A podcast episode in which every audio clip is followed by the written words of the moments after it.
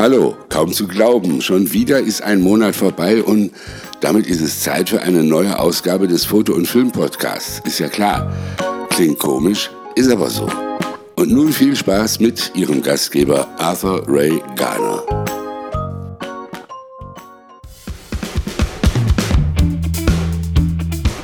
Ja, hallo Freunde, herzlich willkommen zur zweiten Ausgabe vom Film- und Foto-Podcast. Ich freue mich, dass ihr wieder dabei seid und man könnte fast sagen, wir haben hier einen Bandcast, denn das letzte Mal hatten wir den Ben dabei von blendstufe.de und diesmal dabei haben wir den Benjamin aus Dortmund. Hallo Benjamin, ich grüße dich. Ja, hallo Arthur, danke für die Einladung.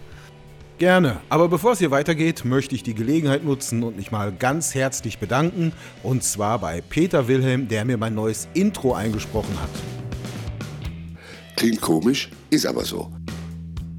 Und für alle die, die einmal das Gesicht hinter dieser Stimme sehen wollen, möchte ich darauf hinweisen, der Peter hat auch einen YouTube-Kanal. Mr. Dreibein heißt er dort, ist abgekürzt das Mr., also MR Dreibein. Ja, und dort stellt er seine Drohne vor, fliegt damit herum, zeigt, wie man damit filmt, gibt Tipps und Tricks und stellt auch das ein oder andere technische Gimmick vor. Also, Peter, nochmal vielen Dank und liebe Zuhörer, besucht den Peter mal auf seinem YouTube-Kanal Mr. Dreibein.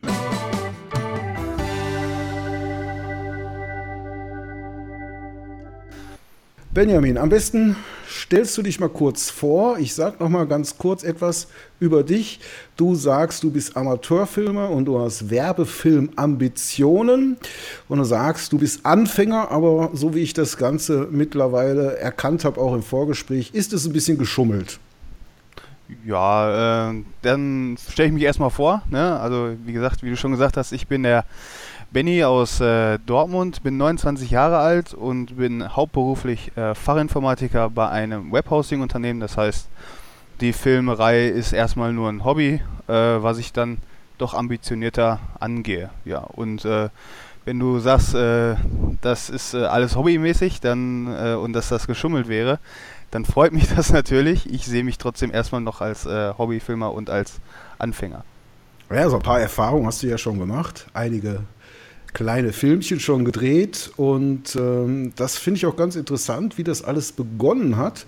Du hast nämlich so praktisch für, ähm, ihr habt Videospiele gespielt und dann hast du für ein Videogame so ein bisschen Eigenwerbung gemacht für deinen Clan. Ja, da habt ihr so eine Firma gegründet, eine virtuelle Firma.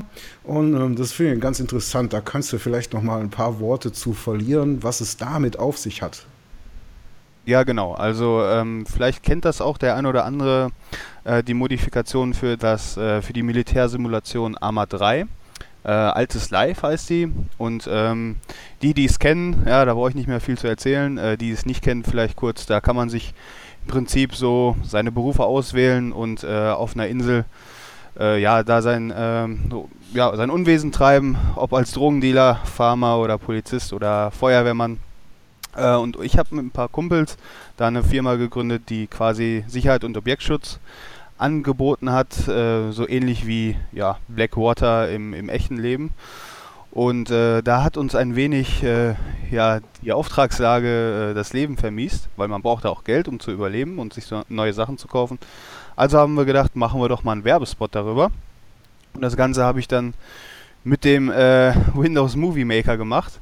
Aber es hat mir dann tatsächlich so viel Spaß gemacht. Ähm, das war sehr, sehr, sehr viel Arbeit.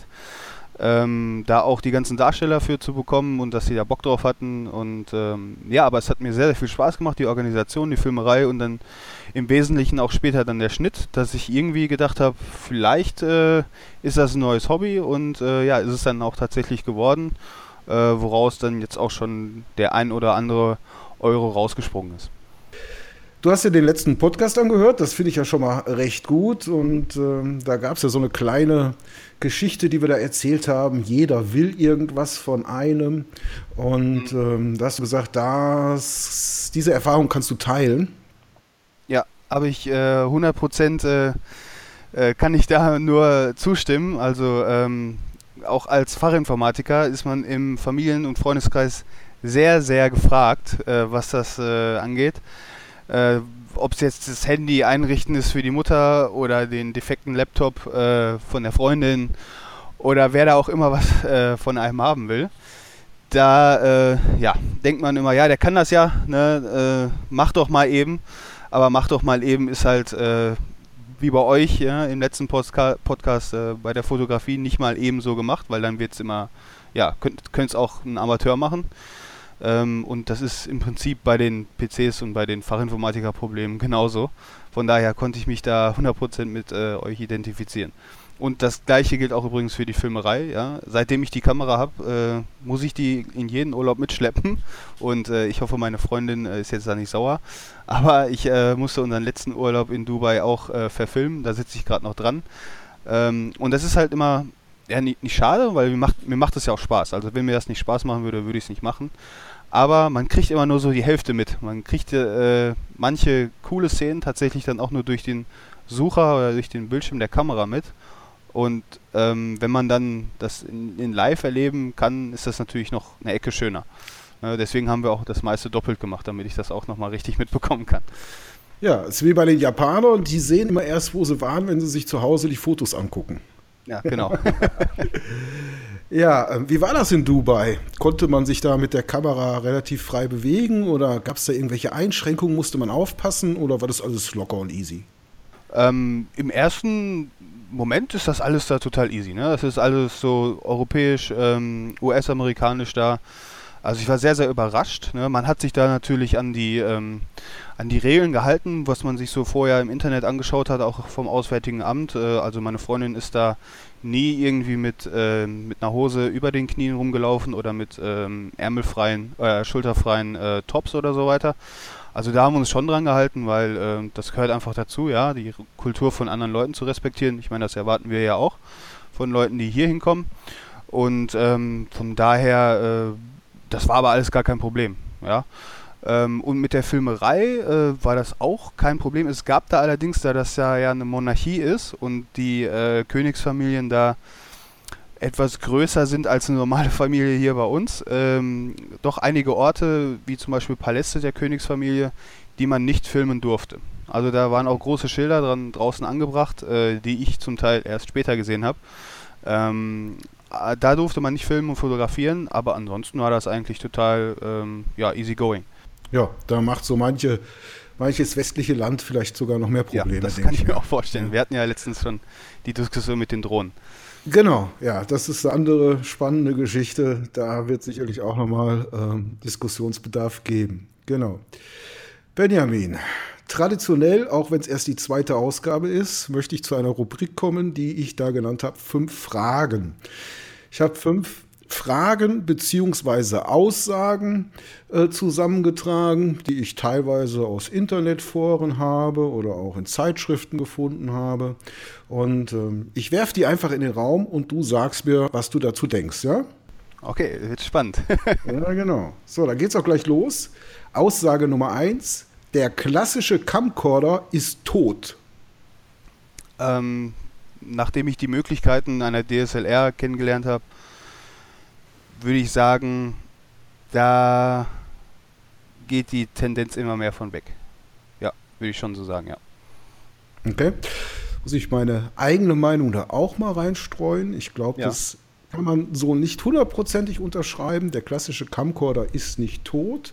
Der klassische Camcorder findet in speziellen Einsatzgebieten nach wie vor seine Nische. So würde ich das Ganze mal formulieren wollen. Mhm. Ich ich filme also neben meiner äh, normalen Kamera, die ich jetzt habe, Spiegelreflexkamera oder auch spiegellose Systemkamera, trotzdem noch die eine oder andere Sache mit einem Camcorder, weil es einfach einfach ist. Das heißt, du klappst das Display aus, drückst auf Aufnahme und alles ist gut. Ja? Nichts einstellen, nichts scharf stellen, nichts gar nichts. Ja? Das Ding filmt einfach. Jetzt kommt es natürlich darauf an, ähm, wie viel eigene Kreativität, wie viel Filmlook ich haben will. Da bin ich mit so einer moderneren Variante besser aufgehoben. Aber ich glaube, ein Camcorder, der wird noch ähm, eine Zeit lang überdauern. Zumal es auch zwar wenige, aber doch auch noch jetzt erst unlängst von Sony und Panasonic 4K Camcorder sind da rausgekommen. Also es scheint ja noch ein kleiner Markt da zu sein. Nee, also ähm, ich bin jetzt äh, von den, von den alten Dingern. Ähm, man, man kann ja im Prinzip ja auch eine GoPro als Camcorder bezeichnen. Es ist ja keine Systemkamera und man drückt auf Play und dann geht's los. Ja, also im Prinzip, wenn man so sieht, klar, ne, ähm, eine GoPro wäre für mich jetzt auch eigentlich eine, so, so, eine Art Camcorder, den man halt dann äh, unter Wasser einsetzen kann. Ähm, aber wenn man so sieht, klar, dann äh, ist da die Daseinsberechtigung von Camcorder in Anführungszeichen auf jeden Fall noch gegeben. Gut, aber ich, ich, denke, da sind wir uns auch einig. Der Markt ist eng und äh, es wird über kurz oder lang wahrscheinlich auch nur noch, denke ich mal, wirklich sehr hochwertige Camcorder geben für den normalen Konsumermarkt. Ähm, wird er wahrscheinlich dann doch über kurz oder lang relativ aussterben. Ja? Von 1, 2 Überlebenden mal abgesehen. Aber gut, okay. Klassische Camcorder ist tot. Wir haben unsere Meinung dazu kundgetan und ich würde sagen, gehen wir in die nächste Aussage. Autofokus oder manuell scharf stellen? Hm. Ähm, ich habe angefangen mit Autofokus. Ähm, dadurch, dass ich mir das ganze Autodidakt beibringe und jetzt nicht Film oder sowas studiere oder studiert habe, ähm, wird man eigentlich schon immer dazu gezwungen, den äh, manuellen Fokus zu benutzen. Man ist einfach da viel, viel flexibler in der ganzen Geschichte. Wenn man mal eben kurz draufhalten will, äh, ist sicherlich der Autofokus äh, da das, das Mittel der Wahl.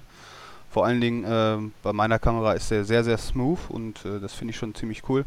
Ähm, was auch, ähm, oder was mir immer hilft, ist der Autofokus, wenn ich zum Beispiel von ähm, einem nahen Objekt quasi ähm, dann ein, ein, ein weiteres, entferntes Objekt dann äh, scharf stellen möchte, das geht relativ gut mit der Kamera. Ähm, aber in den meisten Situationen macht dann tatsächlich der Auto, äh, der manuelle Fokus da durchaus Sinn, weil man einfach da die, äh, die volle Kontrolle hat und nicht ähm, ja, die, den, den Fokuspunkt die ganze Zeit suchen muss, am schlimmsten noch während der mhm. Aufnahme. Das ist richtig, sehe ich auch so. Zumal, wenn wir uns jetzt mal professionelle Objektive angucken, die jetzt nur für Film sind, ähm, da gibt es sehr viele, die ähm, rein manuell sind, die also die Möglichkeit des Autofokus gar nicht haben. Und ähm, ja, das finde ich also. Es ist halt ja, der Profi-Modus, genau. ne? Es ist, ich meine, äh, wenn man jetzt ähm, seine, seine Sony-Kamera zum Beispiel mit einem Canon-Objektiv ausstattet, dann ist ja meistens dann der, äh, die Sache mit dem Autofokus hat sich dann ja eh erledigt. Wenn man nicht jetzt den speziellen Adapter hat dafür. Ne? Aber äh, in den meisten Fällen ist es ja so. Genau, und die meisten Kameras heute, die haben ja auch so eine Scharfstellhilfe, dass ich dann meinen scharfen Bereich dann im Display nochmal umrandet sehe. Ähm, wenn ich das als Hilfe nehme, dann kann man auch bei schlechten Lichtbedingungen ganz gut manuell scharf stellen. Ja, das ist zum Beispiel ein cooles Feature bei meiner Kamera. Ähm, wenn ich scharf stelle, also im, im manuellen Fokus, dann zoomt er im Sucher äh, optisch, äh, nicht optisch, sondern äh, digital rein. Das heißt, wenn du ein entferntes Objekt hast, was du auf dem kleinen Display oder in dem kleinen Sucher einfach nicht sehen kannst, zoomt er digital rein, sodass du ähm, in der Ferne auf jeden Fall noch gut erkennen kannst, bin ich jetzt scharf oder halt nicht. Hm. Macht meine Kamera auch, aber ich muss sagen, manchmal nervt es mich. Aber ich kann es abstellen. Ja, war, war, war, gewöhnungsbedürftig, ne? Wenn man auf einmal ähm, am Drehen ist und dann äh, merkt man, okay, das ist ja gar nicht das Bild, was ich eigentlich haben wollte. Ja. Aber mit der Zeit habe ich mich dran gewöhnt, ja. Ja, man gewöhnt sich dran, ganz klar. Ähm, vielleicht eines Tages mal einen externen Monitor noch gekauft, dann hast du auch ein großes Bild, nicht mehr so ein kleines Display-Geschichte. Ich bin sehr zufrieden mit meinem externen Monitor, ähm, den mhm. ich da benutze. Und ähm, ja, der hilft auf alle Fälle. Ist eine Überlegung auf jeden Fall wert, ja. Braucht man heutzutage 4K, um erfolgreich filmen zu können? Ähm, ja, heutzu, also wenn du heute davon sprichst, würde ich eher sagen nein. Weil ähm, ich habe noch keine Kunden gehabt, ähm, die in 4K haben, ihr, Material in 4K haben wollten. Ähm, ich sag mal, für die Nachbearbeitung ist das natürlich schon, schon richtig, richtig gut. Da du halt ähm, ja, reinzoomen kannst in das Bild, ohne großartige ähm, Verluste der Bildqualität zu haben. Aber ich kam immer bisher mit, äh, mit Full HD aus. Und äh, ich habe auch noch manche Kunden, die ähm, sagen Full HD oder HD sogar. Ja, also momentan würde ich sagen, ist 4K kein, kein Muss. Ist nett für die Postproduktion, aber äh, auf gar keinen Fall zwingend heutzutage. Geht aber natürlich immer mehr dahin und irgendwann eines Tages wird dann 4K der Standard sein. Ist er aber noch lange von entfernt. Okay, das ist jetzt deine Prognose, aber mal gucken, ob sich so das, das Ganze so bewahrheitet, ob das auch äh, eintrifft, dass es noch lange davon entfernt ist, wird die Zukunft zeigen. Was ich bei 4K eigentlich ganz gut finde, ist, man kann in der Postproduktion nicht nur ranzoomen, sondern man kann echt schöne Dinge machen. Man kann zum Beispiel Kamerafahrten simulieren.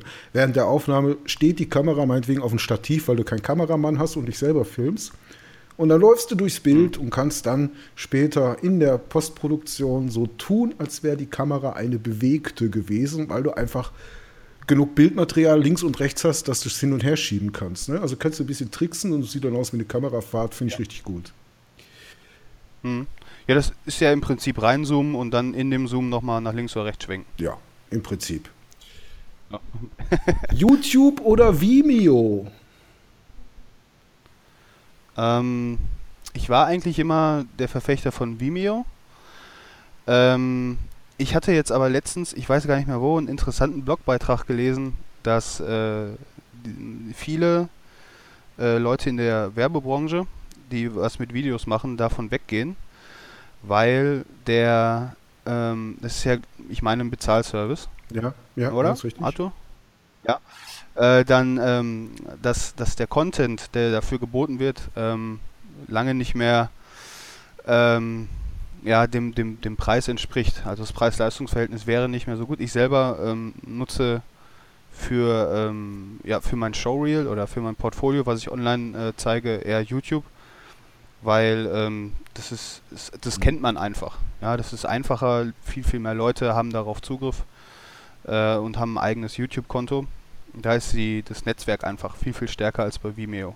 Und äh, ja, äh, ich, ich stand vor, äh, wie gesagt, ich bin ja erst seit kurzem ähm, am, am Film, äh, semi-professionell. Und da stand ich dann halt vor der Entscheidung Vimeo oder, oder YouTube und ich habe mich dann einfach aus Bequemlichkeit für YouTube entschieden und äh, ich glaube, ich bleibe auch dabei. Mhm. Ich glaube, wenn man in die Masse gehen will, wenn man möglichst viele Leute erreichen möchte, ist YouTube die richtige Wahl.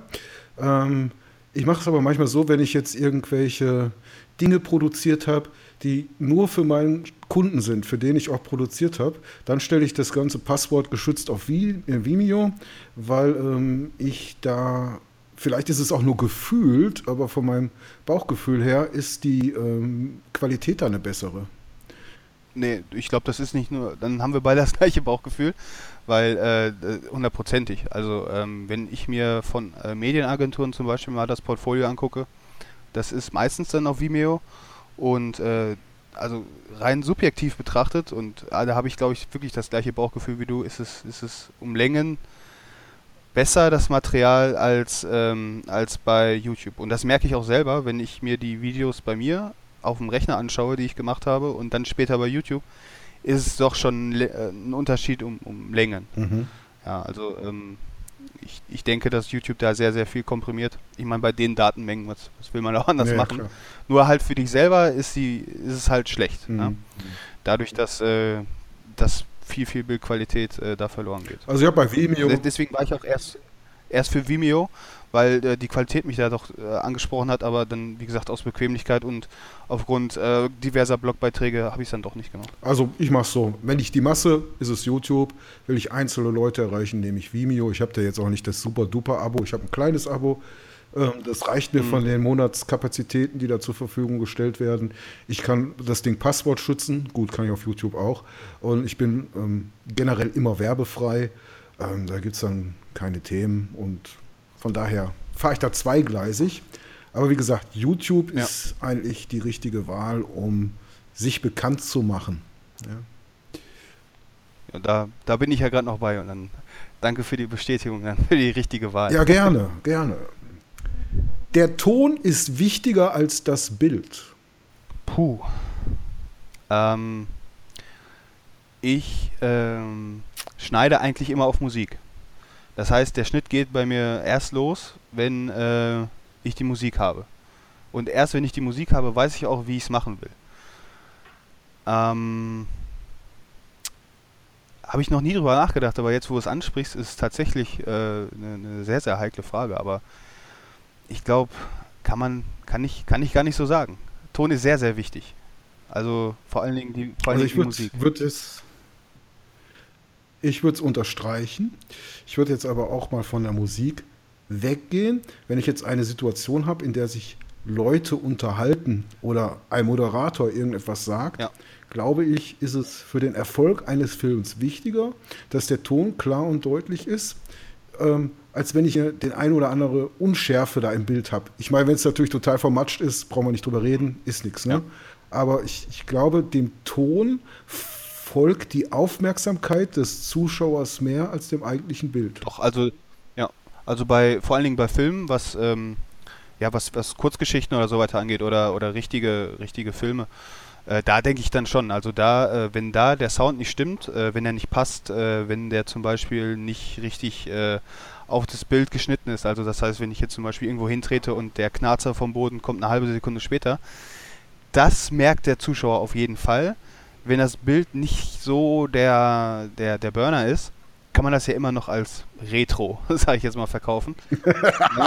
das ist gut, genau. Aber Wenn der Kunde sagt, was hast du denn da für einen Scheiß gefilmt, sage ich, ist kein Scheiß, ist ja, Retro. Das, das, ist wie bei Computerprogrammen, das ist kein Bug, das ist ein Feature. Ja?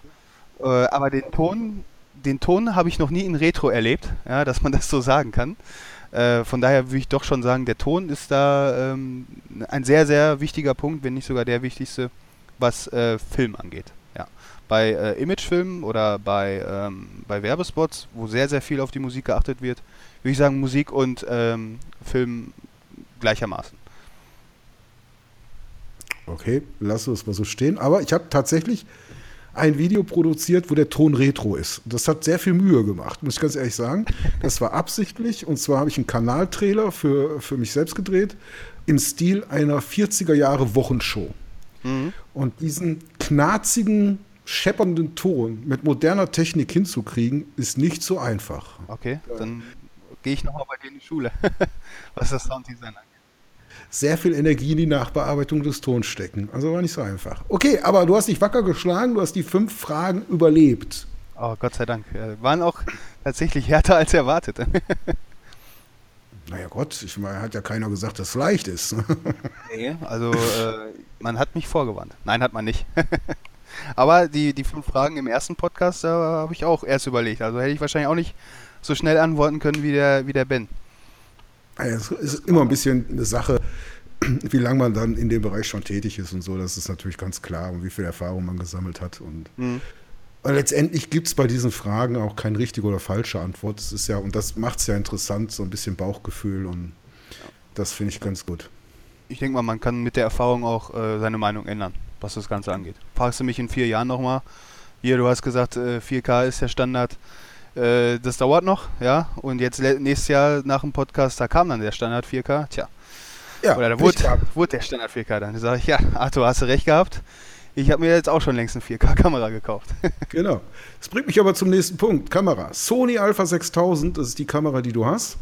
Kostet ja. aktuell 428 Euro. Ich habe gegoogelt.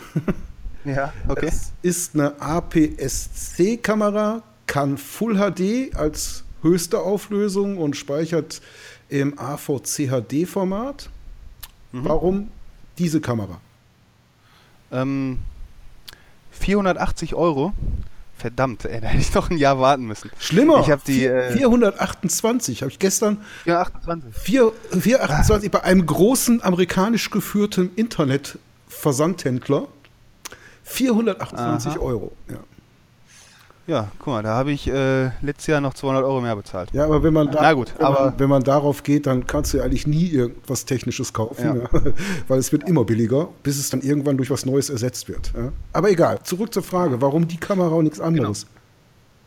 Genau. Ähm, das äh, war eigentlich relativ einfach. Ich hatte mit einem Kumpel, der fotografiert, ähm, auch hobbymäßig, haben wir auch dann so darüber gesprochen und er wollte dann auch irgendwann mal was mit Film machen und dann hat er gesagt, die ist eigentlich ziemlich cool für ähm, unter 700 Euro war das, äh, für, weil die kann, ähm, wie du schon gesagt hast, Full HD mit 60 FPS und weil ich Slow-Mo-Aufnahmen ziemlich cool finde, dachte ich, ich brauche Full HD in äh, 60 FPS.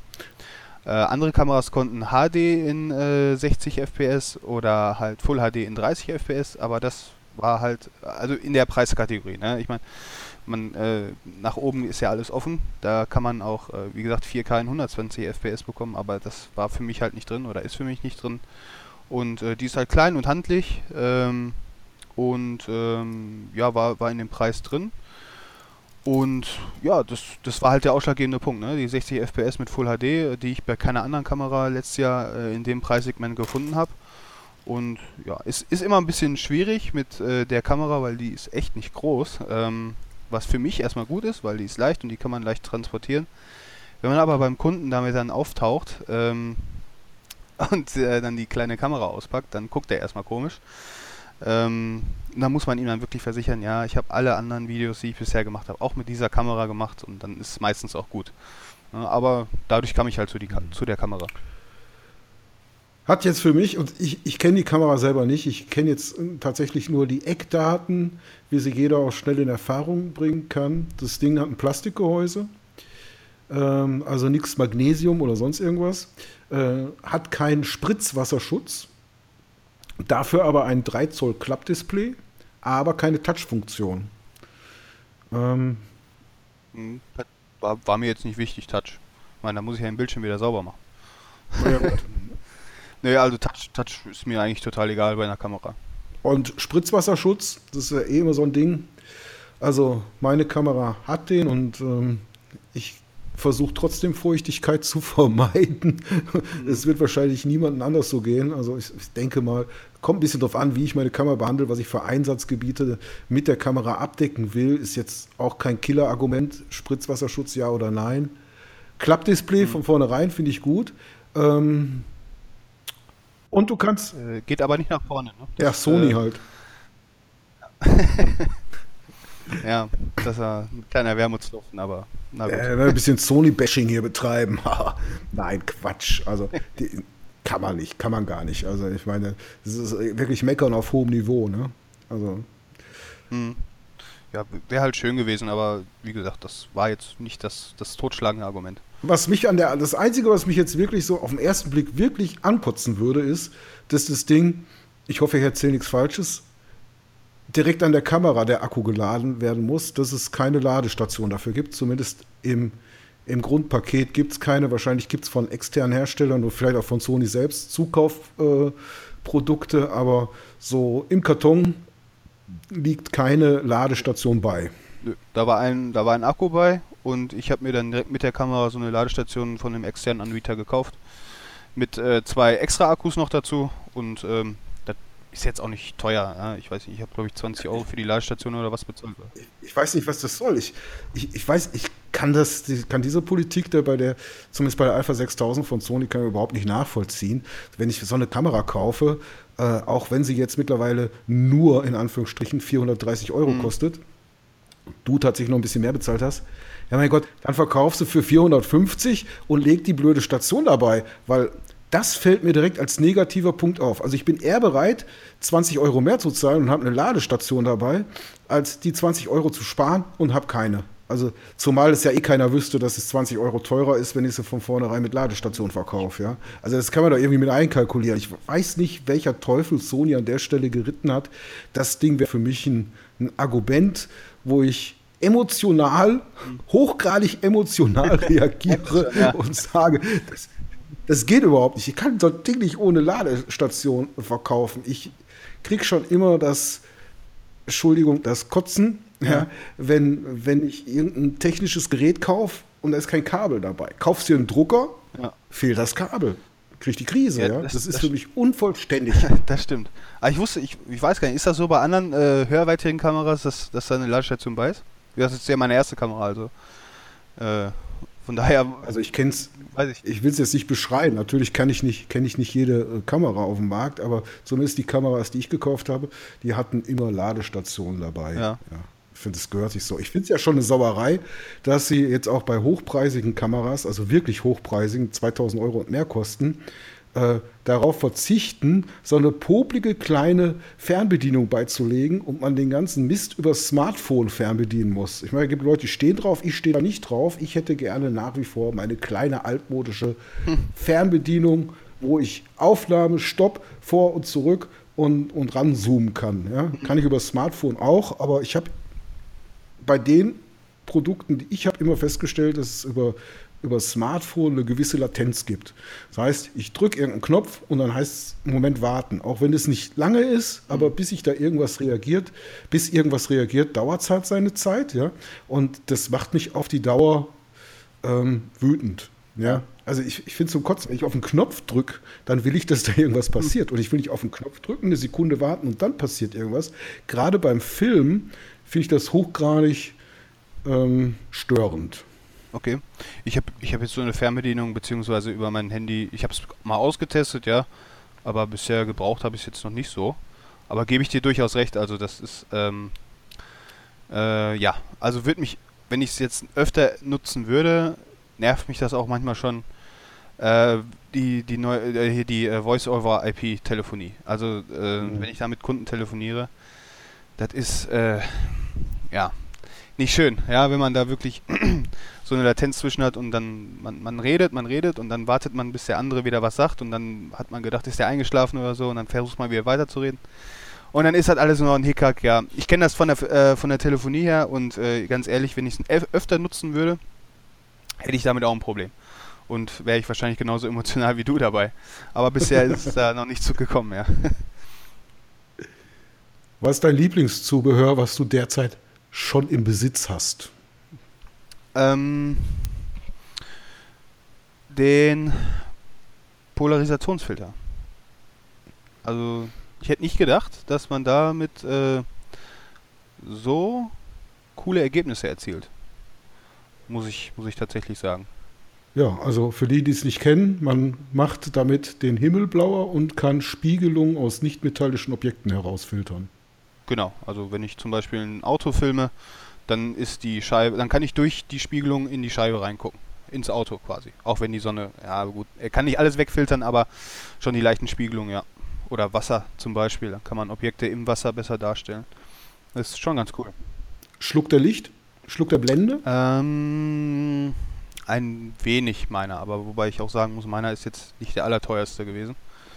Ähm, ist aber alles, alles im Rahmen. Also, wenn ich offenblendig filme, was ich meistens mache, damit ich den, äh, damit ich so eine ähm, Unschärfe im Hintergrund bekomme.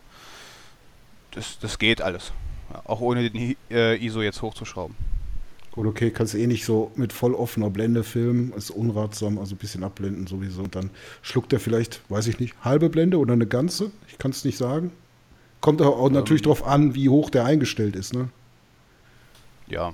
Ähm, nee, das ist, das ist kein Variabler, das ist äh, ja, so ein ganz normaler. Also kannst du so. jetzt nichts äh, einstellen oder so. Ist kein variabler ähm, äh, Polfilter. Mhm.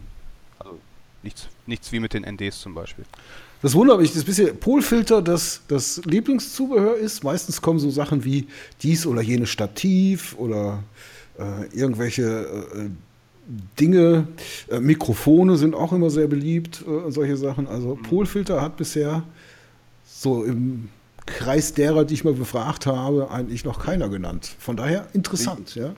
Ich, ich, ich finde das Ergebnis halt sehr, sehr cool. Ne? Also hätte ich nie damit gedacht. Ich habe mir natürlich vorher im Internet mal angeguckt, vorher-nachher-Bilder und so, aber dann, dass das Ergebnis tatsächlich so gravierend ist, hätte ich, hätte ich äh, nicht mit gerechnet und ich war, das war, am, wo ich am meisten überrascht war. Von, mhm, mhm ich meine, mhm. Ein Stativ ist ein Stativ, das hält deine Kamera. Ja. Kann man, okay. kann man so nicht sagen. Also ich habe auch schon Stative äh, tatsächlich erlebt, die den Begriff Stativ nicht verdient haben. okay. Ja. Im positiven oder negativen Sinne? Im negativen. Also es ist.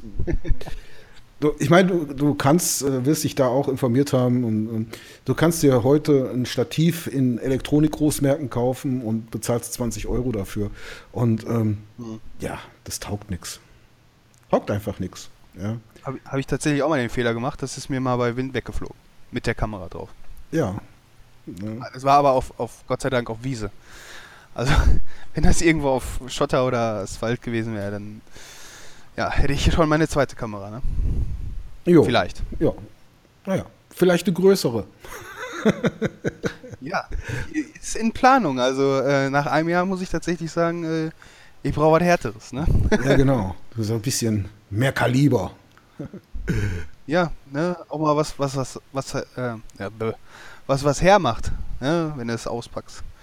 Dingen. Ja, ist tatsächlich so. Dass der, der, Kunde, der äh, lässt sich davon leicht beeinflussen. Ne? Ich meine, Qualität kann, kann er vielleicht in der äh, gar nicht so einschätzen, äh, was dabei rumkommt. Aber äh, es ist leider tatsächlich so, der Kunde sagt, Profi-Filmer brauchen eine dicke Kamera. Wer da mit so einem kleinen Ding ankommt, der kann ja nichts Gescheites filmen, da kann ich mich auch mit dem Handy hinstellen. Ne? Das, das ist so häufig die Meinung, die einem so begegnet. Und dann kannst du durchaus mit einer schlechteren Kamera aufkreuzen, wenn die nur ordentlich Masse hat, dann sieht es direkt professioneller aus. Ja. Ist so, ja. Ja, was ich auch festgestellt habe, äh, große Objektive. Scheißegal, ob das eigentlich nur für Tele gedacht ist und du äh, hier jetzt ein Produktvideo machst. Hauptsache dickes Objektiv, das muss immer, das muss immer groß sein. Ja. Das war das Lieblingszubehör. Die Frage bezog sich auf das Lieblingszubehör, was bereits in deinem Besitz ist. Aber es gibt ja auch ähm, Wunschzubehör. Und da hast du mir im Vorgespräch verraten, ein ND-Filter wäre so die nächste Anschaffung. Ja, ich glaube, die Leute, die das jetzt hören, die werden die, die, die Hände über den Kopf zusammenschlagen und sagen, dass ich noch gar keinen habe. Ähm, ich habe, äh, ja, ja, also tatsächlich, ne? Es ist wirklich so, äh, ich wundert selbst, wie ich da immer noch mit klarkomme. Äh, und mittlerweile sind meine Ansprüche so hoch, dass ich gar nicht mehr ohne klarkomme. Deswegen muss er jetzt als nächstes ran. Ähm, einfach dadurch, wie ich ja gerade schon gesagt habe, ich filme halt sehr, sehr häufig offenblendig und wenn dann am, vor Dingen in Dubai war das ein Problem, weil da ja nur die Sonne geschienen hat und ähm, da musste ich echt schon auf, auf Blende 20 oder so machen. Wobei mir dann die ähm, Hintergrundschärfe flöten mhm. gegangen ist. Und äh, einfach, einfach dadurch, weil, die, weil das Bild viel, viel zu hell war. Ne? Und dann überall die weißen Fassaden der Häuser und Spiegelungen auf dem Wasser. Ja, also hätte ich da nicht auf äh, die Blende fast komplett zugemacht, ähm, hätte ich die, die Hälfte des Bildmaterials weg, wegschmeißen können. Deswegen, also das ist ein absolutes Muss. Ähm, Ob es jetzt Wunschmaterial ist, weiß ich nicht, weil äh, da gibt es noch, noch ganz andere Sachen. Also ähm, eine Drohne. Also eine Drohne, das wäre schon, das wäre schon cool. wenn ich mir die mal irgendwie äh, gönnen könnte. Ähm, aber der ND-Filter ist, ist ein Muss, also jetzt mittlerweile auf jeden Fall. Gut, dann hatten wir auf der Liste noch stehen Monitor. Stellst du die Frage, besser zwei Monitore oder ein, nämlich ein Ultraweit? Und äh, jetzt ist tatsächlich ja. so, das hat Vor- und Nachteile. Also ich habe ja einen Ultraweit-Monitor und, weil ich ja ein Angeber bin, habe ich auch noch einen zweiten Monitor daneben stehen. Ähm, ja. Aber gut, äh, ich organisiere mich halt so, dass ich jetzt, wenn ich jetzt zum Beispiel schneide im Premiere, dann habe ich auf dem Ultraweit-Monitor, der wirklich sehr groß ist, ähm, das komplette Schnittfenster und die ganzen Werkzeuge habe ich dann auf dem zweiten, Werk, äh, auf dem zweiten Monitor liegen. Ähm, ja, es ist Luxus, mhm. braucht man nicht, aber habe mich halt so eingerichtet. Aber der Ultraweitmonitor hat auch Nachteile, muss ganz klar sagen. Ähm, in der Foto-Bildbearbeitung und auch im Videoschnitt ist es super so einen breiten Monitor zu haben. Aber für normale Büroanwendungen ist er schon fast zu groß. Da ist es tatsächlich so, wenn du jetzt eine Textverarbeitung aufhast oder sowas in der Art, dass, dass da viel zu viel Fläche ist und du ständig von links nach rechts äh, gucken musst. Und da bin ich tatsächlich dazu übergegangen, das Fenster der jeweiligen Anwendungen kleiner zu machen und in die Mitte zu stellen, sodass ich praktisch ähm, ja, wieder einen ganz normalen Monitoransicht auf ähm, auf die Anwendung habe. Ne? Aber so für Videoschnitt ist natürlich optimal, gerade wenn du unten die Timeline hast und dann da entsprechend ähm, ordentlich hin und her zoomen kannst. Ich, ich persönlich habe ja eigentlich schon meine Wahl getroffen. Und ich will eigentlich nur noch, dass Leute das entweder bestätigen oder die Wahl äh, von, zwei von zwei Monitoren abraten. Weil äh, ich finde Ultrawide äh, schon, schon ziemlich cool. Ähm, auch ähm, weil ich, ich, ich spiele ja immer noch ein bisschen ähm, äh, am Computer und ähm, da, das ist auch schon cool. Aber da muss ich auch, glaube ich, meinen Rechner für ausrüsten. Ja? Die Auflösung ist da ja ein bisschen höher bei einem Ultrawide. Also meiner kann 4K und da war auch eine neue Grafikkarte fällig. Ja, sonst mhm. musste ich also gerade mitkaufen. Aber egal. Ja, jetzt steht er hier. Also sau teuer die Dinger noch, ne? Ja. Ich habe mir jetzt ein LG U34 17 oder so heißt der, glaube ich. Mann, Mann. da kann ich mir eine neue Kamera verkaufen eigentlich. Ja, deswegen ist, ist die Frage, ob man das will, wenn man, sagen wir jetzt nicht aus dem Vollen schöpfen kann und wer kann das schon, muss man sehen, gibt es vielleicht andere Dinge, die da wichtiger sind als so ein Mords-Monitor. Ich habe Spaß daran, ich finde den wirklich gut, aber wie gesagt, ähm, zwei kleinere wären auch okay gewesen. Aber gut, jetzt habe ich ihn und freue mich auch damit. Ja. Gut, 1,8 Objektiv von Canon, das 50er Festbrennweite, steht auch noch auf der Liste bei dir. Mhm, genau, das, ähm, so wie ich das jetzt mitbekommen habe, in meinem Jahr, wo ich mir das so alles über YouTube und so weiter beibringe, ist wohl das gerade das ähm, Einsteigerobjektiv für Videofilmer. Ähm, gerade Festbrennweite hatte ja im letzten Podcast auch eine Diskussion gehabt über äh, Zoom oder Festbrennweite. Und äh, meiner, oder was ich jetzt so mitbekommen habe, sind Festbrennweiten einfach bildqualitätstechnisch äh, doch eine Ecke besser ähm, ist man halt nicht so variabel mit. Und das 50er ist dann halt einfach ähm, für, ähm, für Filme, gerade für, für Nahaufnahmen, ist natürlich, äh, es entsteht keine Bildverzerrung. Es ist quasi das, ähm, ähm, das, was du mit dem eigenen Auge auch siehst. Ja? Bei einem Ultra oder bei einem Weitwinkel hast du ja dann die, ähm, ja, ich sag mal, ist es eine Welle? Würde ich sagen, ist eine Welle oder eine Verkrümmung. Eine Verkrümmung hast du ja immer an den Bildrändern und bei einem 50er und, bei, und was über 50 hinausgeht, hast du ja dann quasi etwas gestaucht, ähm, das Bild. Und bei einem, ähm, bei einem 50er hast du quasi das menschliche Auge fast eins zu eins abgebildet, was es ähm, im Fokus wahrnehmen kann. Wenn deine Kamera eine Vollformatkamera wäre. Ja, da kommt noch der Kopffaktor zu, da hast du recht. Ist meine leider nicht, aber was nicht ist, kann ja noch werden. Und du brauchst, weil es eine Sony-Kamera ist, natürlich entsprechenden Adapter. Da muss man sich ein bisschen ja. schlau machen, denn das Auflagemaß verändert sich ja dadurch und kann zu Problemen führen, muss aber nicht. Also da würde ich dann schon mal gucken, wer setzt so ein Ding ein, wie sind die Bewertungen für den jeweiligen Adapter. Nicht, dass man dann zweimal kauft. Ja, wie, wie immer, zweimal, wer billig kauft, kauft zweimal. So ist es. Schneiden tust du mit Sona, äh, Sony Vegas Movie Studio. Ja. Das äh, Amateurprogramm. Das war günstig und kann, ähm, ich gucke mir immer Tutorials an äh, auf YouTube über äh, ja, Sony Vegas. Das ist ja das äh, etwas profimäßigere. Ähm, kann aber sehr, sehr viel, also das, das Movie Studio kann sehr, sehr viel, was das, äh, was die Pro-Variante auch kann. Ähm, was mich stört, ist, dass Maskieren nicht geht bei dem, bei dem Programm. Ähm, und äh, den, äh, ich kann zum Beispiel kein, keine Speedramp machen in der, in der Timeline, also die Geschwindigkeit gleichmäßig anheben. Wenn ich ähm, quasi von, von ähm, 60 äh, oder von, von Normalgeschwindigkeit auf Slow-Mo gehen will und dabei aber einen gleichmäßigen Übergang haben will, dann muss ich echt manche Frames einzeln die Geschwindigkeit anpassen, was in der Postproduktion natürlich sehr, sehr nervig ist.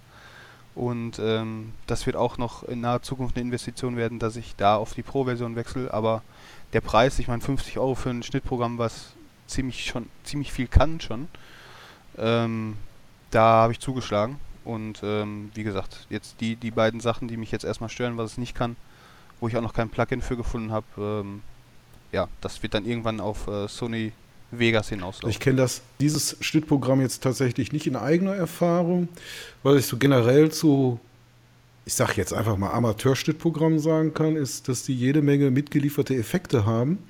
Und ähm, mhm. da muss sich der Film mal ein bisschen zurücknehmen, weil ich sehe oft Videos, die so überfrachtet sind mit, mit solchen Effekten, dass es schon nicht mehr gut wirkt. Also ja. Plädoyer an der Stelle. 100 Prozent. Plädoyer an der Stelle. Ähm, nehmt euch ein bisschen mit den Effekten zurück. Ähm, erstens nutzen sie sich ab und zweitens wird der Zuschauer auch oft überfordert, wenn ich da jeden vorgefertigten Effekt reinballer, den mir das Programm zur Verfügung stellt. Ja, das stimmt. Also ich finde, man kann schon sehr, sehr viel äh, mit, mit einfachen Werkzeugen machen. Ja, zum Beispiel so eine Zoom-Transition oder ähm, oder zum Beispiel äh, den Vertigo-Effekt, den kann ich den kann man ja auch ziemlich einfach nachbauen, wenn man jetzt nicht das Equipment hat, um den live quasi nachzubauen. Ja, also ähm, einfacher und dafür raffinierter ist manchmal mehr wert als vorgefertigte Sachen. Genau. Und wenn wir bei dem Thema Effekten sind, da gibt es jemanden, der sehr coole Effekte in seinen Videos einbaut. Das ist der Jonas Peters. Und ähm, du hast mir gesagt, das ist jetzt ein Filmer, wo du sagen würdest, ja, den könnte ich mir aus filmischer Sicht als Vorbild nehmen. Was fasziniert dich denn an den Videos vom Jonas? Mhm. Ähm, für alle, die den nicht kennen, der Jonas Peters, der arbeitet bei äh, oder für JP Performance, der äh, Jean-Pierre Kremer, den man vielleicht noch aus dem Fernsehen kennt, äh, für ähm, hier äh, PS die, wie hieß das nochmal? Power aus dem Pott, irgendwie sowas. Äh, da, da, wo die da irgendwelche Autos für, für Kunden rausgesucht haben mit bestimmten Kriterien und bestimmtem Budget. Äh, auf jeden Fall arbeitet der für den, äh, der hat eine Tuning-Werkstatt in Dortmund und der Jonas Peters äh, mit zwei anderen noch macht äh, die, die Videos für ihn. Also er hat einen ziemlich großen äh, YouTube-Kanal, der JP, also JP Performance. Ich glaube mit mittlerweile schon über eine Million Abonnenten. Also sehr, sehr, sehr, sehr groß. Und er macht die Videos da unter anderem für ihn. Und was mich halt an den Videos fasziniert, ist halt, die machen Carporns. Ja, das heißt, äh, die haben halt diese Autowerkstatt und rücken dann die Autos ins, ins rechte Licht mit den Videos. Und die Qualität und wie das geschnitten ist, das ist schon meiner Meinung nach ähm, sehr, sehr cool. Ich versuche auch ab und zu solche Videos nachzubauen, kriege es aber absolut noch nicht hin. Aber das heißt absolut, aber ich bin noch weit davon entfernt, äh, mal so gut zu werden, wie, wie der mittlerweile ist. Und äh, ja, einfach äh, dadurch bin ich halt auch so ein bisschen in meine Stilrichtung gerückt, durch, durch seine Videos, weil ich die sehr, sehr, sehr cool finde. Also er arbeitet auch mit einfachen Effekten, aber auch halt sehr, sehr raffinierte Effekte. Ja, also um die nachzubauen, da denkt man sich, äh, wenn man es dann weiß, ja, denkt man, ja klar. Ne? Mhm. Aber ähm, erstmal darauf zu kommen, das ist schon, ist schon, schon eine Hausnummer und äh, macht, macht Spaß da zuzuschauen. Auf jeden Fall. Also kann man ja auf alle Fälle mal die Empfehlung geben für diejenigen, die den Jonas nicht kennen. Das Ganze ist auf YouTube äh, äh, verfügbar, kann man auch leicht finden. Einfach oben über die Suche Jonas Peters eingeben, dann kommt man schon auf seinen Kanal und es ist tatsächlich so, dass er auch kein Geheimnis aus seiner Filmerei macht, sondern auch Tutorials dabei hat, ähm, wo er so zeigt, wie er das Ganze umsetzt und das ist ähm, ja erstens ein netter Zug von ihm und zweitens lehrreich für alle, die dazusehen. Also kann man nur empfehlen. Ja. Genau, also da, das waren so die ersten Schritte, äh, die ich mit ihm gegangen bin, äh, was Kameraeinstellungen angeht, wie filme ich am besten, äh, was sind ähm, coole Sachen, die man einbauen kann, wie arbeitet er dann auch in der Postproduktion. Äh, er arbeitet zum Beispiel mit, ähm, mit äh, Adobe, also mit äh, Premiere Pro. Ähm, muss ich mir dann halt irgendwie auf, auf mein Programm dann umdenken, aber ähm, wie er arbeitet, ist auch schon sehr, sehr interessant. Ich habe ihn auch mal angeschrieben, leider habe ich keine Antwort bekommen, aber er hat auch sehr, sehr viel zu tun, muss man auch da sagen. Mhm. Wer aber antwortet, zumindest mir geantwortet hat, vielleicht bin ich ein Günstling, ist der Martin von Camera Cave. Und Ach, tatsächlich? Der, der, hat, der hat, mir tatsächlich geantwortet. Ich hatte dann eine, eine Frage zur äh, Produktion von Musikvideos und da hat er sich ein bisschen Zeit genommen, hat tatsächlich geantwortet. Also Martin, an der Stelle nochmal vielen Dank, auch wenn du dich nicht mehr an mich erinnerst. Ich erinnere mich noch an dich. Und ähm, ja. Warum erwähne ich jetzt den Martin hier? Weil, weil du im Vorgespräch gesagt hast, das wäre so der zweite im Bunde, von dem du viel lernen kannst und der dir auch so ein bisschen, ich tue mich ein bisschen schwer mit dem Begriff, aber als Vorbild dient. Mhm. Ja, äh, auf jeden Fall. Also ähm, der ähm, bringt nochmal so die Feinheiten, sage ich jetzt mal, was das, ähm, was die Filmerei und die Postproduktion ähm, angeht, da nochmal mit. Also er macht ja sehr, sehr viele Tutorials und gibt sehr, sehr viele Tipps, wie er was macht, was seine äh, Entscheidungen sind, wofür, warum er sich wofür entschieden hat. Es ist alles nachvollziehbar und macht durchaus Sinn. Ähm, und das äh, mu muss ich tatsächlich sagen, also von dem lerne ich im Moment sehr, sehr viel. Ähm, er hat jetzt auch letztens äh, sein äh, Neuseeland-Video rausgebracht und ich hatte äh, kurz vorher mein äh, Schweden-Video rausgebracht. Und äh, da hat er dann auch noch ein paar Tipps gegeben, wie man äh, so ein Urlaubsvideo am besten macht. Und ich, meiner Meinung nach habe ich, äh, ohne es vorher zu wissen, einige der Tipps sogar eingehalten, ähm, was mich dann nur bestätigt, dass ich da eventuell sogar auf dem richtigen Weg bin. Ähm, und äh, ja, also von, von dem lerne ich sehr, sehr viel. Und was mich auch noch beeindruckt ist, dass er äh, gar nicht äh, so eigentlich beruflich mit Film zu tun hat. Und er hat ja irgendwie was mit Ingenieur oder sowas studiert, meine ich, äh, das so mitbekommen zu haben. Und er hat sich auch, so wie ich, alles selber beigebracht, alles Autodidakt. Ähm, und das finde ich schon von für das Ergebnis, was er da liefert, ist das schon echt, echt beeindruckend. Und äh, von daher kann man tatsächlich als Vorbild nehmen für, für die Reise, die er da gewählt hat, äh, von vom totalen Newbie, den ich, ja, der, der ich im Moment bin, zu dem, was er schon kann. Und äh, er lebt ja meines Wissens jetzt auch mittlerweile von der äh, Videografie und gar nicht von dem, was er eigentlich studiert hat. Ja, das ist so das, was ich auch gehört habe. Also scheint zu stimmen. Okay. Im Vorgespräch, ich komme nochmal aufs Vorgespräch zurück, hast du mir erzählt, dass du ja. dir etwas ganz Bestimmtes von dieser, von deiner Mitwirkung an dem Podcast versprichst. Nämlich, du möchtest ja. einen finden. Genau, einen Mentor möchte ich finden. Ähm, der am besten irgendwie bei uns aus der Ecke äh, Dortmund-Unna äh, kommt. Ähm, weil ich, wie gesagt, noch äh, ja, totaler Anfänger bin und ich ähm, mittlerweile glaube ich, äh, so langsam den Punkt zu erreichen, wo mir praktisches Vermitteln mehr bringt als reines Tutorial, reines Tutorial schauen auf YouTube. Äh, weil viele Tutorials sind ähm, die absoluten Basics, die ich mittlerweile, ähm, würde ich sagen, schon gut kann. Ja, beherrschen ist immer so ein, so ein Wort, was ich nicht gerne benutze, wenn ich über mich selber rede, weil beherrschen ist schon ein starkes Wort. Ähm, ja, und äh, da würde ich es schön finden, wenn da sich einer finden würde, mit dem man ähm, mal in der Freizeit auch vielleicht das eine oder andere Video zusammen produziert und ich dann dabei sehr, sehr viel von ihm lernen kann. Nämlich Im Moment bin ich ja nur eine One-Man-Show ähm, und zu zweit mit der gleichen Leidenschaft lässt sich da mit Sicherheit noch viel, viel geilerer äh, Content produzieren. Als also würde ich sagen, dann machen wir doch mal den offiziellen Aufruf. Also liebe professionelle Amateur- oder äh, gewerbliche Videografen und Filmemacher, wenn ihr einen lernbereiten, willigen äh, Assistenten sucht, der auch mal Kisten schleppt, dann, warum nicht? Dann meldet euch beim Benjamin. Dann müssten wir uns aber noch mal Gedanken machen, wie derjenige dich auch erreichen kann. Ich, also. Hm. Ja.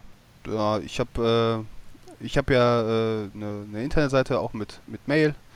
Da kann man mich erreichen. Ähm, ansonsten gerne über Facebook. Ja, über Facebook ist, ist eigentlich immer einfach. Handy hat man immer dabei, da kann man auch mal schnell antworten. Da müssen wir den Leuten aber noch verraten, wie sie dich auf Facebook finden. Ja, ich habe eine Facebook-Page, äh, die kannst du ja unter dem Podcast verlinken, wenn du möchtest. Ähm, und da kann man mir eine Nachricht schreiben und da antworte ich dann auch. Dann Sehr machen wir das so. Relativ schnell, ja. Dann machen wir das so, behalten jetzt im Podcast die Facebook-Adresse für uns und wer Interesse hat, der guckt in die Beschreibung vom Podcast und findet da weitere Informationen. So machen wir das. Perfekt. So, wir haben jetzt äh, fast schon eine Stunde. Ähm, ich gucke hier gerade mal auf den, auf den Timer. 54 Minuten geht die ganze Geschichte schon. Aber wir haben über eins noch gar nicht gesprochen. Und zwar kannte ich selber nicht, hast du mich darauf aufmerksam gemacht. Das ist das Videoportal Spotrocker.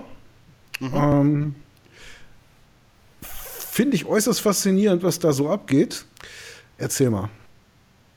Ja, das ist quasi so das, womit ich mich im Moment am meisten beschäftige. Ähm, Spotrocker.de, ich möchte jetzt keine Werbung machen, äh, das ist jetzt einfach nur mein persönliches Empfinden. Ja, wir sind da weder verwandt noch verschwägert, noch kriegen wir irgendeine müde Mark oder einen Euro dafür, dass wir das hier erwähnen. Ja, es geht einfach nur mal, ist ein, ist ein Tipp unter Kollegen sozusagen. Ja, ja und ähm, wie gesagt, ich habe es auch nicht gekannt, aber ich habe dich unterbrochen, also erzähl ruhig weiter. Äh, die wissen auch übrigens gar nicht, dass ich das jetzt hier gerade erwähne. Also, ne? ähm, Spotrocker.de ist äh, ein äh, Portal für ähm, Brands, nennen die das, also ähm, Marken oder Firmen und äh, ich würde mal sagen, so, so Hobbyfilmer oder äh, semi-professionelle Videoleute, die Spaß dran haben, Werbespots zu drehen. Und äh, Spotrocker.de bringt die beiden dann zusammen. Äh, der Vorteil für die, ähm, für die Firmen ist einfach, dass die durch geringen, äh, ja, durch geringen Geldeinsatz äh, in, in, ja, in deren Augen dann, äh, weil das ist doch relativ teuer, da eine Werbeagentur für so einen Werbespot zu engagieren, ähm, ist das für die lukrativ. Ja? Ähm, sehr, sehr viele Ideen zu einem bestimmten äh, Produkt oder zu einer bestimmten äh, Dienstleistung äh, zu bekommen. Und äh, für die äh, Spotrocker, nenne ich sie jetzt einfach mal, für die Leute, die da mitmachen, ist es ähm, sehr, sehr lukrativ, weil die Geldpreise doch da schon relativ hoch sind. Also die aktuelle Kampagne von äh, Ferrero, äh, der Gewinner bekommt da 5000 Euro, der zweite 4000 Euro, meine ich. Ich bin mir jetzt aber auch gerade nicht sicher. Ähm, also sehr, sehr hohe Geldpreise für jemanden, der zum Beispiel noch gar nicht bekannt ist. Ähm, und so kann man dann die beiden zusammenbringen, weil ich glaube mal, ohne das äh, Portal würde ich jetzt keinen Werbespot für Ferrero drehen. Ja, da würden, die würden dann auch sagen, was bist du denn für einer? Äh, dich kenne ich ja gar nicht. Ja? Ähm, und darum geht es einfach, also man bekommt äh, bei den normalen öffentlichen Bankan äh, Kampagnen ein Briefing. Das sollte man so gut wie möglich äh, umsetzen. Das Ganze ist von der Brand dann vorgegeben. Und das lädt man dann hoch, das wird freigeschaltet, geprüft, äh, was die rechtlichen Sachen, sprich, ähm, sind die Einwilligungen der Darsteller bzw. die Einwilligung von den Leuten, wo du gedreht hast. Vorhanden ist ähm, die entsprechende Lizenz gegeben für das Musikstück, was du da gerade vielleicht verwendest. Ähm, das wird dann halt geprüft, um erstmal dir Rechtssicherheit zu geben und der Marke, die das dann eventuell irgendwann mal veröffentlicht, den Spot, äh, dass man da auf jeden Fall auf der sicheren Seite ist. Ja, und wenn das Ganze geprüft ist, dann können die Mitglieder von Spotrocker das Ganze kommentieren und bewerten. Und am Ende, wenn die Deadline dann äh, vorbei ist, wird dann geschaut von der Brand. Also die Brand hat immer noch die alleinige Entscheidungsgewalt. Es ist egal jetzt, äh, wie die Community da gewotet hat. Ist natürlich ein Indikator, wie der ganze Spot in der Öffentlichkeit ankommt. Aber das letzte Wort hat da immer dann noch äh, der Auftraggeber, sprich äh, die Brand. Und äh, dann wird entschieden, wer gewinnt, wer hat an Erfahrung gewonnen. Sage ich es jetzt einfach mal so. Und ähm, genau, äh, für mich ist das eigentlich äh, ja als, als Newcomer sehr interessant, da ich äh, von vielen Leuten, die das schon ein bisschen professioneller machen als ich, ähm, konstruktive Kritik bekomme. Äh, muss man auch sagen, die Community ist da echt äh, gut, was das Ganze angeht. Ähm, und da dann merkt, wo kann man noch, sich noch verbessern. Ne? Und ähm, ja, es macht einfach Spaß, sich äh, mit anderen zu messen. Möchte ich schon, ist ja, ist ja ein Wettbewerb, ne? man misst sich mit anderen, aber es ist nicht so, dass man sich jetzt gegenseitig in die Pfanne haut. Ne? Also, also ich, äh, nur besser, dann besser dazustehen. Ich fasse das Ganze jetzt nochmal zusammen. Mhm. Also, Spotrocker ist ein Internetportal, wo sich Firmen ähm, tummeln, die eine, die Ausschreibung machen für Werbefilme. So, und dann gibt es mhm. ein Briefing von dieser Firma, was der Schwerpunkt sein soll. Äh, Eckdaten für das Video, wahrscheinlich äh, geht es da um, um Länge und Inhalt und und und, alles, was in so ein Briefing hineingehört. So, und dann kann man sich mhm. ähm, an dieser Ausschreibung beteiligen, indem man einen Videofilm nach deren Vorgabe produziert, durchaus aber eigene Ideen dort einbringt. Ja? Das heißt, die, die machen die Eckpunkte als Vorgabe ähm, und man kann dann sich im Prinzip mehr oder weniger frei austoben, wie man innerhalb dieser Vorgaben das Thema umsetzt.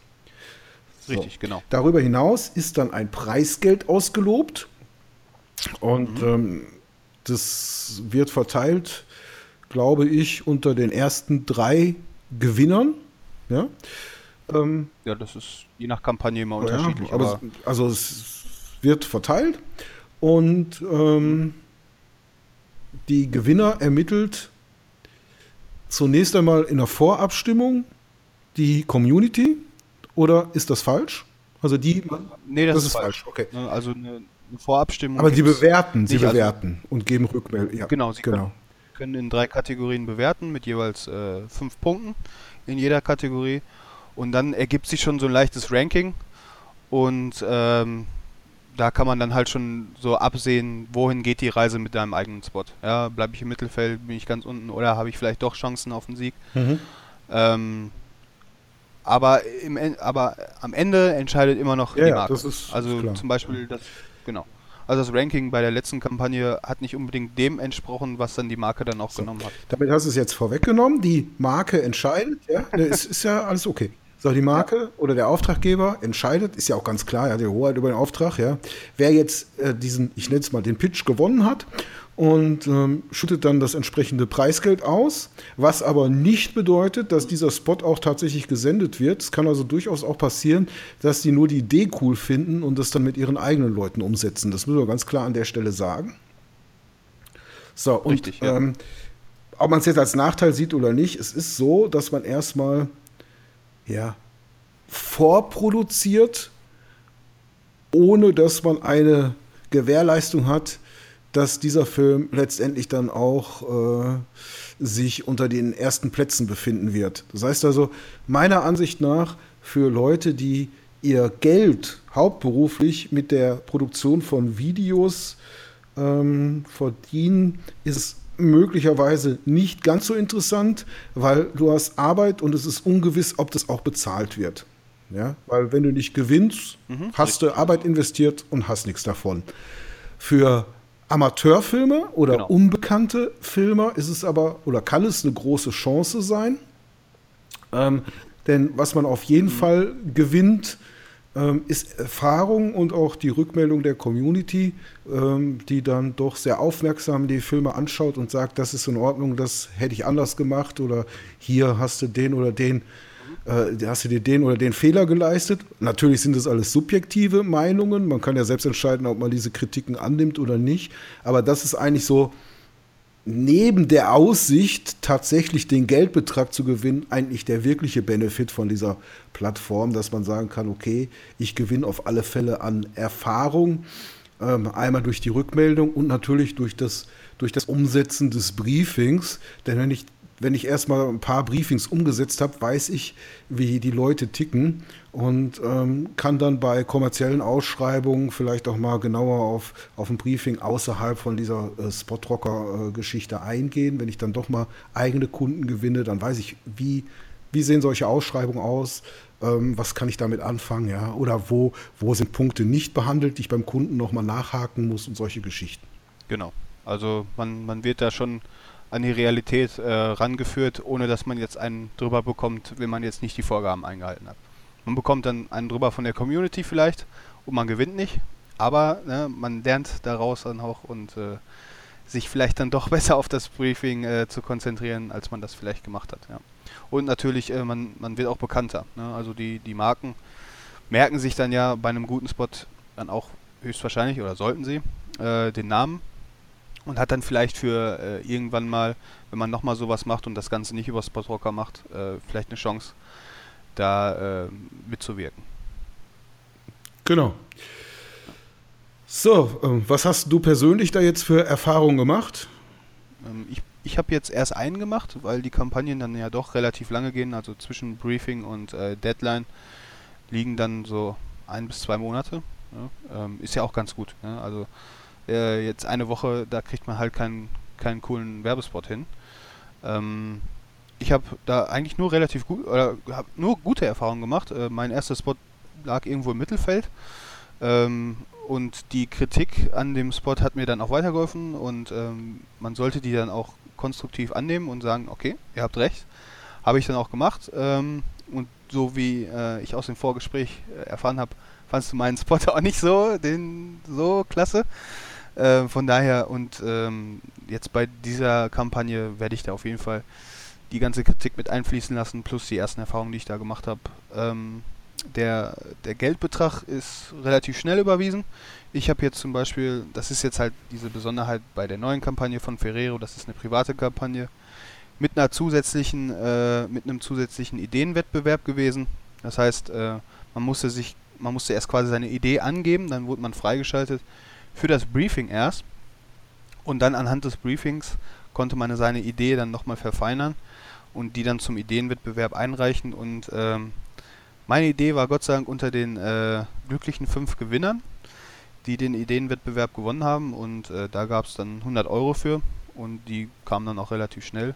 Und äh, muss ich vielleicht, falls das einer hört, ähm, den Support von Spotrocker wirklich lobend erwähnen, weil bei dem Spot äh, ich da äh, lizenzrechtliche Probleme hatte bezüglich des Musikstücks. Und die haben sich da tatsächlich sehr, sehr äh, für eingesetzt, dass es irgendwie hingekriegt, äh, dass wir es irgendwie hingekriegt haben, den äh, vernünftig äh, zu lizenzieren, den, den Track von dem Künstler, weil der Künstler kam aus Amerika. Und da muss man eine Einverständniserklärung unterschreiben, dass der Track genutzt werden kann und der kann halt kein Deutsch. Die Einverständniserklärung war nur auf Deutsch. Und dann ging das hin und her. Und ich wollte aber unbedingt äh, den Track haben. Und das haben wir hingekriegt. Äh, der Geschäftsführer von Spotrocker hat mich tatsächlich selber noch angerufen, um den ganzen Sachverhalt zu klären. Also mega geiler Support, antwortet immer schnell, ähm, wenn man da mal eine Frage oder ein Problem hat. Also ich kann es wirklich nur jedem empfehlen, der gerade anfängt. Und wie du schon gesagt hast, für Werbeagenturen oder professionelle Video- äh, oder Werbeproduzenten macht es da wenig Sinn mitzumachen. Vielleicht auch Spaß, ja, wenn man das hobbymäßig äh, da, oder in seiner Freizeit macht, klar. Aber man kann da nicht von ausgehen, dass man da auch dann gewinnt. Und die Internetadresse ist www.spotrocker.de. Genau. genau. Richtig. Also, schaut euch das Ganze mal an auf www.spotrocker.de und äh, ja, vielleicht äh, wird der ein oder andere ja bei der nächsten Kampagne schon dabei sein. Also hast du jetzt hier wahrscheinlich selber Konkurrenz geschaffen. Ist nicht schlimm. Äh, das motiviert mich nur. Gut. Ja, liebe Leute, der Podcast ist wieder mal länger geworden, als er hätte werden sollen. Ich hoffe, ihr seid trotzdem bis zum Ende dabei geblieben. Schreibt mir gerne auch mal in die Kommentare, wie ihr den Podcast gefunden habt, was, man, was ihr vermisst habt, was ihr gut fand, was man besser machen kann und so weiter. Und wenn ihr selber mal beim Podcast mitmachen wollt, dann könnt ihr euch per E-Mail darum bewerben, in Anführungsstrichen. Und zwar ist es die E-Mail-Adresse foto und film-blog podcast.web.de. Schreibe ich auch nochmal in die Beschreibung, Foto und Film-Blog-Podcast.web.de. Ja, Benjamin, hat Spaß gemacht und ähm, Danke. ich werde das Ganze jetzt noch mal ein bisschen weiter verfolgen, mal sehen, was die Karriere auf Spotrocker so macht und wie, wie viele Filme auf Facebook und YouTube von dir dann auch kommen werden. Ich wünsche dir auf alle Fälle weiterhin viel Spaß mit der Videografie, wünsche dir, dass du den Mentor findest, den du dir gewünscht hast und dass alles so wird, wie du das vorstellst.